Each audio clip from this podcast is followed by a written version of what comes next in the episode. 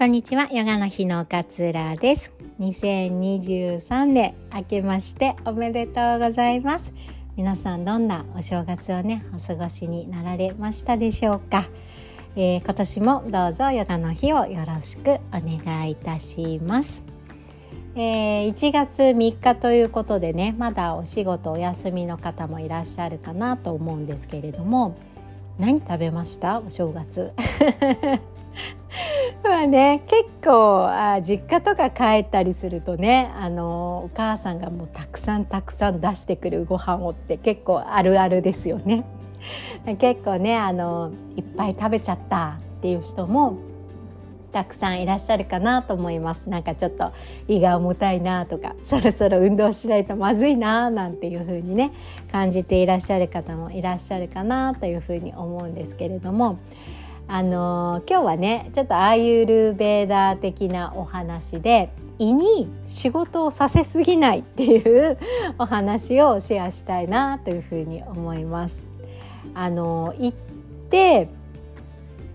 皆さん 胃にたくさん仕事を与えていませんか？あの私たちがの仕事を考えていただくといいと思うんですけれどもまあ大体こう8時間ぐらい働きますよね。あの9時間拘束の1時間休憩の8時間労働とかねなんかそんなイメージが多いかなっていうふうに思うんですけれども、えー、朝9時にね仕事場に行って「おはようございます」って仕事場に行って「あ今日これとこれやっといて」っていうふうに言われて「あこれとこれやっとかないといけないんだね」あでも私昨日の仕事もまだ残ってるからそれもちょっと片付けてからこれとこれをやろうってやってたとして そしたらなんかまた上司が「ちょっとこれもやっといてもらっていい？お願い」って言われて「えお昼休みなのにやらなきゃ間に合わないじゃん」って言ってせかせかそれをやってああそろそろ夕方だって思うと「あごめんこの仕事さちょっと急に降ってきちゃったから手伝ってもらっていい?」って言ってまた仕事が降ってきて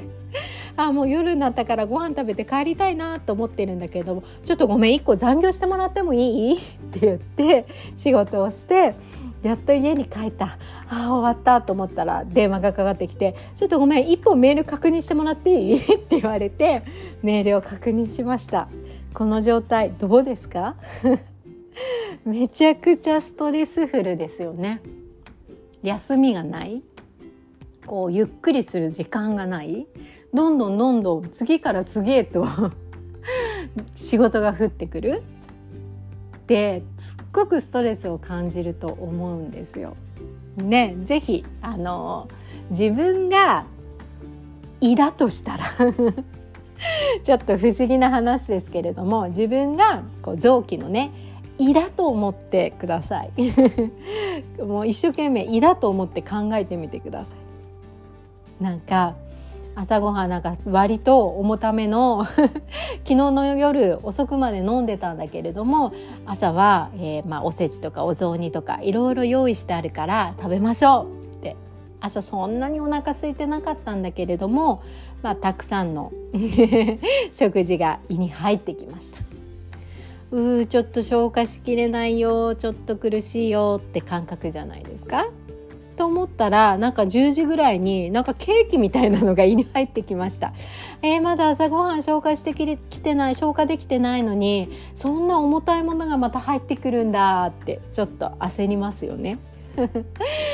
お昼の時間になったらお寿司がじゃあ今度は入ってきました。まあ、食べ物は何でもいいんですけれども、え、まだお腹空いてないんじゃないの？あ、でもお寿司入ってくるんだ。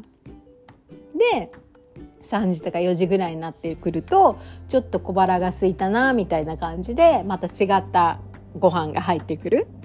で夜になったらまた入ってきて、えー、11時12時ぐらいになってちょっと夜中にお腹が空いたからラーメンが入ってきました みたいになると胃もやっぱりストレスを感じるんですよね。だって休んでいられないから次々次々次々次々仕事が降ってきて休む感覚もなくあもう頑張って消化しなきゃ頑張って消化しなきゃ頑張って消化しなきゃっていう状態になるんですよね。これって胃にもすごいストレスを感じることだと思うんですよ。本来どんな仕事だったら気持ちいいかっていうとその日やる仕事がちゃんと決まっていて ちゃんと休憩の時間も考えられていて今日はこれを午前中までにこなす。でお昼休憩したら午後はここまでやって、えー、帰るみたいな風にある程度予定が決まっていて自分のキャパを超えない。でしかもその間にちゃんと休息の時間が取れるっていうような仕事の進め方が一番ストレスがないじゃないですか。だから胃にもそういう風にさせてあげると胃もストレスを感じなくて済むようになってくるんですよね私のねアイルベーダの先生がよく自分が臓器になったと思って考えてみてくださいってよくこの問いかけをするんですけれどもまさにねあのそれをちょっと今日はお伝えしたいなというふうに思ったんです。で休む休憩の時間がないとずっと働きっぱなしってパワーがなくなってくるんですよねだんだん。疲れちゃってしんどいから。だんだん消化のスピードも落ちてくるんですよね。そうするといらないものがどんどん溜まってってしまうんですよ。消化が追いつかないから。でもちょっと休みたいんですけどもうもう胃に入れないでくださいって思ってるのにまた入ってきちゃったみたいな 状態になるとえもう無理ですってっていう風になってどんどんどんどん胃が疲れてってしまう。そうするとなかなか回復しなくてなかなかこう正常な働きに戻ってこれなくなってしまうんですよね。そうそれを防ぐためにもしっかりと胃にもこうちゃんと仕事を割り振ってあげる休憩を入れてっていうのがすごく大切です。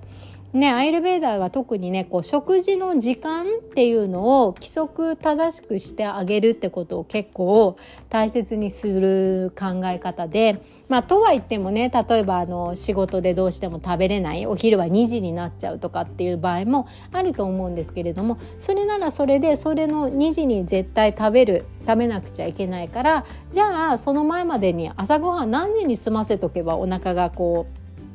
ちゃんとすくかなとかあまりにも飽きすぎちゃうとねかえってドカ食いとかになってしまうからじゃあ消化のいいなんかフルーツをちょっと持ってって例えば今だったらみかんとかねを 持ってって間の10時ぐらいにちょろっと食べようかなっていうふうに計算してあげてちゃんと胃が休む時間。そしてだいたい6時ぐらいに夕飯やってきますよ。だいたい8時ぐらいに朝ごはんがやってきますよってなんとなくのスケジュールを胃に見せてあげてそれを規則正しく習慣化してってあげるとあ7時ぐらいになってきてあ8時ぐらいにそろそろご飯が入ってくるわねって